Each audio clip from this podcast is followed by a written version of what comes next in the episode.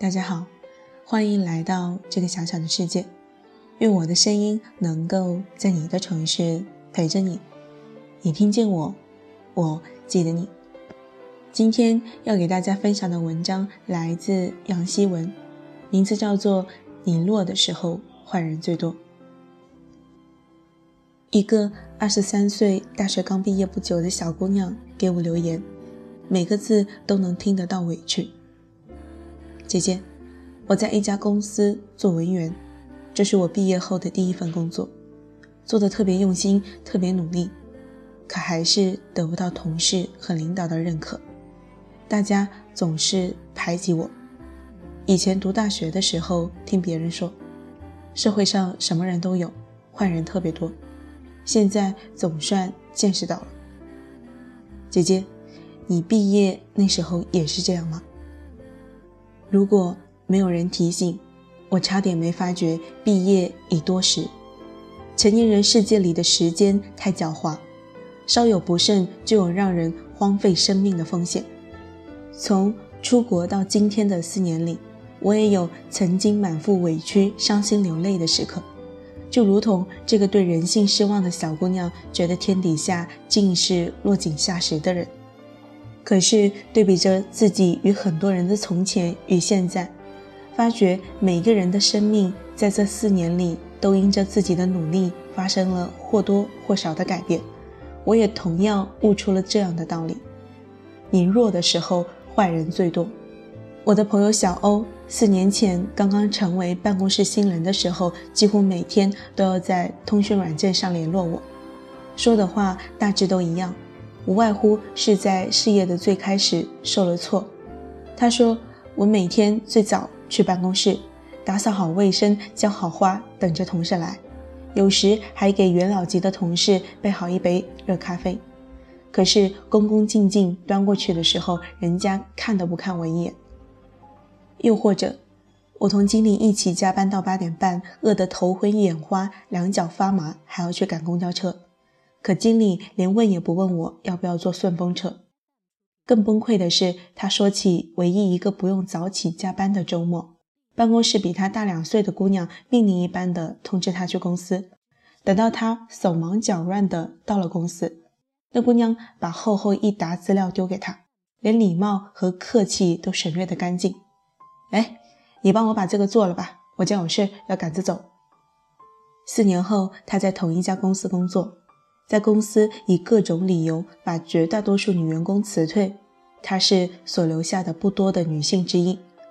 办公室新人每天为她备好一杯茶，满眼都是笑。姐，你看这个文件怎么做？有时留下来加班，有男同事献殷勤。小欧，我送你回家啊。他轻轻笑，哦，不用了。一转眼钻进白亮的轿车里，潇潇洒洒的开走了。周末时，他依旧偶尔去加班，却只是为自己的团队和业绩。哪有人再敢把厚厚一摞的资料丢在他桌角？人人都向往着成为他。同样的，四年前，我的朋友瓶子决定去北京做北漂一族。贫穷时一度委屈着自己，连心都悬在半空的生活。别人热心地介绍他去相亲。对方刚坐下，便已露出那条粗厚的金项链，一张嘴就是这句话：“听说你家不是这的呀？我有两套房子，钱是不愁的，就想找个姑娘一块过。”后来经历的几次相亲，比那一次更糟糕。中间人很抱歉，也很直白地告诉他：“真对不起，人家说你挺好个姑娘，但就是外地的，工作不稳定，每个月就三千块钱工资。”这成家了怎么过呀？他周末去商场闲逛，被导购紧跟着，生怕他顺手牵羊的拿走那件标价五百块的连衣裙。他在距离公司两个小时公交车路程的地方和别人合租了房子，连续几日被狂欢的租客吵得不得安生。他无奈之下推开门，轻声说：“请问可以小点声吗？我明天还要去上班。”人家竟然斜着眼睛告诉他：“哟，有钱你就别住这呗。”关上门，外面又是一阵刺耳的笑。四年后，他在同一个城市买了房，虽说只能付上首付，可这也是多少人梦寐以求的归宿。别人不再称她是剩女，而是成功的女性楷模。因工作结识的高质量男人，让她再没了相亲的时间。她去商场买衣服，也不用再莫名的觉得心虚。那些导购看见她衣服上的 logo，笑容又堆了一层，讪讪的跟着她：“您的气质好，穿什么都好看。”她不用再和别人挤在一个狭小的空间里，晚上在浴室里泡个舒服的澡，没有人再吵着她说那些伤透心的风凉话。一个网上结识的朋友阿兰，四年前毕业时追随男朋友去他的家乡城市，整整半年找不到适合自己的工作，在家中看肥皂剧、吃薯片，偶尔投投简历，整日穿着睡衣抱紧 iPad 过主妇的生活。不自知已经胖到了巅峰状态，这安逸让她忽略了男友嫌弃的眼神。直到有一天，她向他坦白自己已经有了另一个人，这男人换上一副冷漠的表情，限她一周时间搬出去。她所有的财产不过一只行李箱，剩下的一切原本都依附着男朋友。阿兰哭着挽回这段感情，在这段晴天霹雳里，几度。差点哭到晕死过去，可是男朋友嫌弃的冷眼看着她，她那新的姑娘也已经大大方方的走进来，一副女主人的姿态。哟，这还赖着呢。阿兰站在陌生城市的街角，人来人往，多么热闹的大都市，竟没有一个温暖的地方可以接纳他。四年后，他在这个城市已经扎了深深的根。把分手后的全部时间都投入职业生涯里，终于发现工作比爱情来的可靠。他没有了看肥皂剧的时间，只肯把时间用于健身房和游泳池，身材好的不亚于瑜伽教练，令同学聚会上的朋友惊讶的认不出。当年的男朋友也数次来找她，热切地说着挽回的话，他只是告诉他：“对不起。”我已经不是当年那个不能没有你的人。他已经和多金又帅气的海归男友订了婚，无暇去顾及那段营养不良的旧恋情。四年前，我办理出国手续，一副学生的青涩模样，穿梭于各个公证处，在拥挤的人群中低声下气地求着一个又一个人。总算出了国，生活也没有让我轻松的过。我以一个典型无依无靠的中国人着陆的状态，半悬空的过日子。我没有绿卡，为攒学费，在华人开的中餐馆打工，自动为自己的人工费打了半折。抬头就撞见老移民的傲慢和冷漠。我没有钱吃泡面，住最廉价的房子，不肯坐公交车，一个人下狠心走夜路，连遮带掩也盖不住自己的贫穷。只听见这么辛苦还出什么国的尖利声，却连个施舍分毫拥抱的人都找不到。我没有一技之长，像浮萍一般没有抓牢的依靠。每个晚上担忧着明天，这生活中意外发生的每一件事都如同惊雷一般破坏着我的生活。那些歪瓜裂枣、有几个臭钱的男人在我身后等着买青春。四年后，终于在国外扎根。结束半悬空的漂流生活，一个人跑到陌生的城市创业，穿梭于政府部门和搜寻新生意的路上，做自己的老板、工人与会计。邮件里塞满老移民的问候与咨询。我住在房车里，闲时写字、旅行，销售当地人七十岁之后才敢拥有的人生。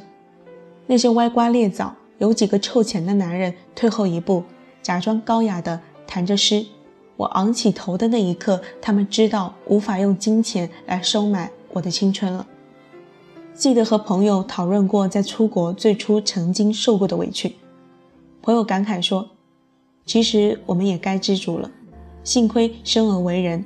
这如果是在动物界，就我们两只小绵羊早就被吃了。”我心生感慨，物竞天择、适者生存的道理到哪里不都是适用？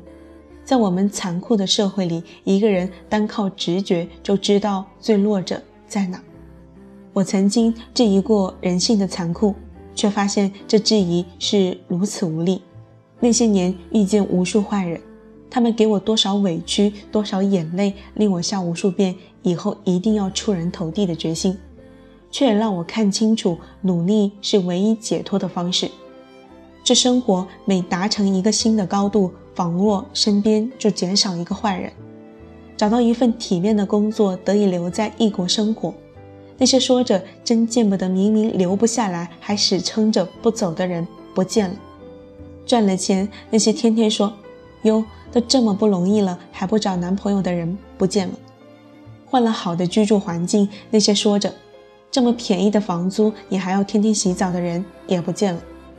生活用最残酷也最真实的方式告诉我：坏人很多是因为自己很弱，他们一眼就看穿了我的窘迫。这窘迫出卖了我的弱小，它被放大、被利用、被娱乐，掩盖住人性所有的闪光点。这也让我懂得，一个人唯有强大，才有选择的权利，才有被重视的资格，才会做出最有力、最有尊严的反击。否则，无论你逃离到世界的哪个角落，都会发现那里的坏人特别多。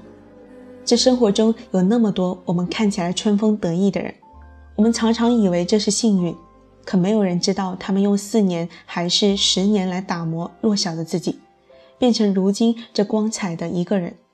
就像没有人问小欧四年里熬多少夜准备一份份资料，也没有人知道瓶子是如何拼命赚钱又省吃俭用，以及阿兰什么时候把别人用来玩乐的时间放进了健身房。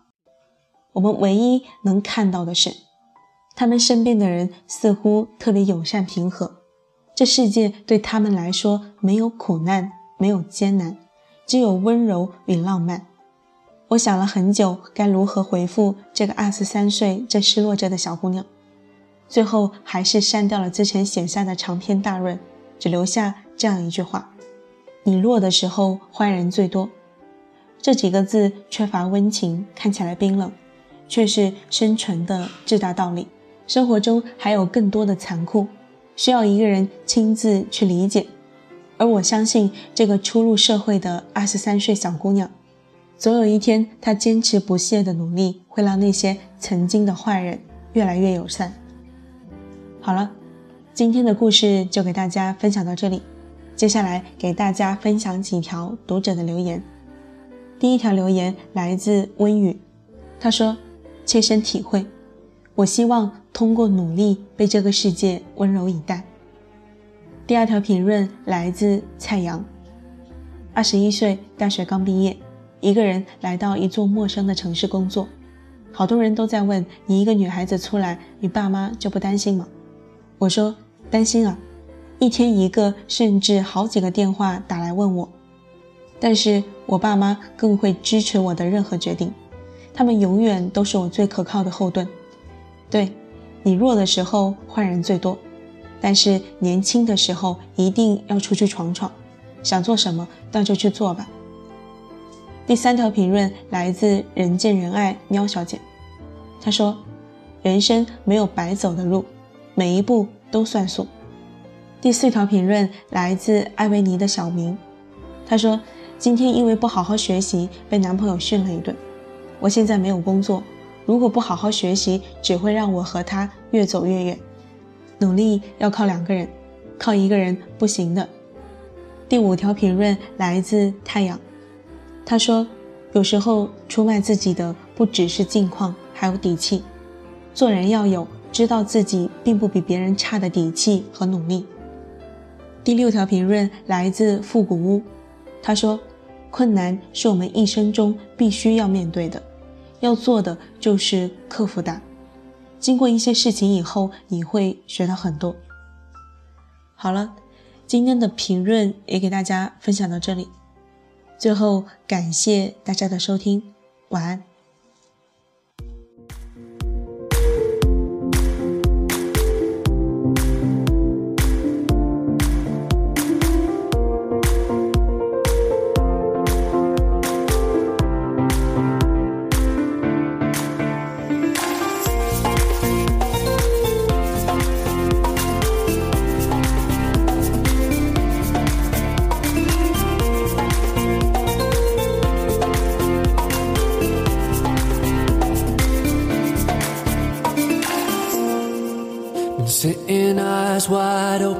these four walls, hoping you call.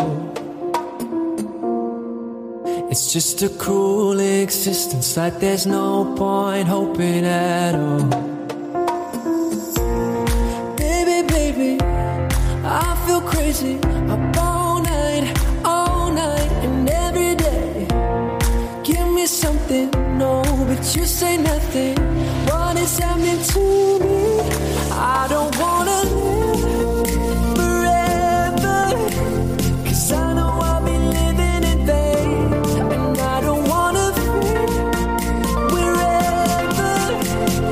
what you.